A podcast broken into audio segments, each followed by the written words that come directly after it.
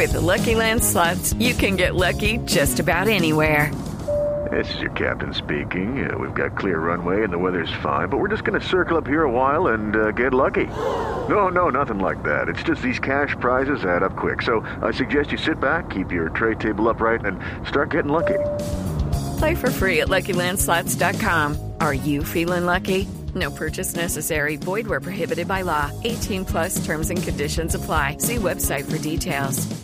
6 de la mañana, 22 minutos y faltando casi dos meses para terminar el año, ya comenzó a calentarse el tema del salario mínimo para el próximo año. Una discusión que recordemos empezó muy temprano con propuestas como la del senador Álvaro Uribe del Centro Democrático en agosto pasado, que propuso subir el mínimo de manera extraordinaria y por una sola vez en un porcentaje que estaría entre un 8 y un 10%. Una propuesta que aunque Duque todavía no ha descartado tajantemente, pues sí, obviamente parece inconsistente con el compromiso férreo del gobierno de cumplir con la regla fiscal, pues si es así, se la vuelan seis puntos porcentuales, con el compromiso también de ajustar el déficit fiscal de forma drástica el próximo año y de licuar la reforma tributaria en una ley de financiamiento que ya tiene bajas expectativas de recaudo, pues con todo lo que ha venido sucediendo, tanto en la opinión pública como en el Congreso, difícilmente el gobierno va a tener el músculo para sacar adelante la base de la ampliación del IVA, que es el único punto de la reforma que le da recaudo el próximo año. Y por eso es que un aumento del salario del 10% parece descabellado, pues le puede costar al gobierno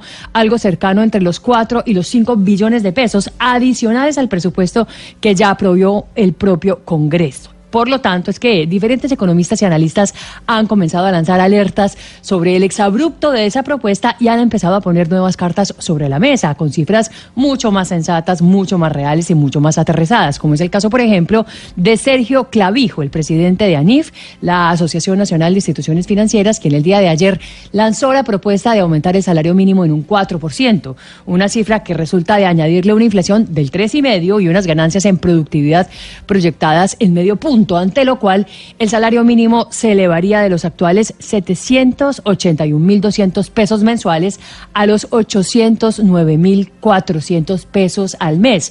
Una cifra que sin duda se va a empezar a discutir en los próximos días en la mesa de concertación salarial, una mesa que reúne a trabajadores, gobierno y empresarios y que tiene la difícil tarea de llegar a un consenso sobre el aumento del salario mínimo para casi dos millones de colombianos.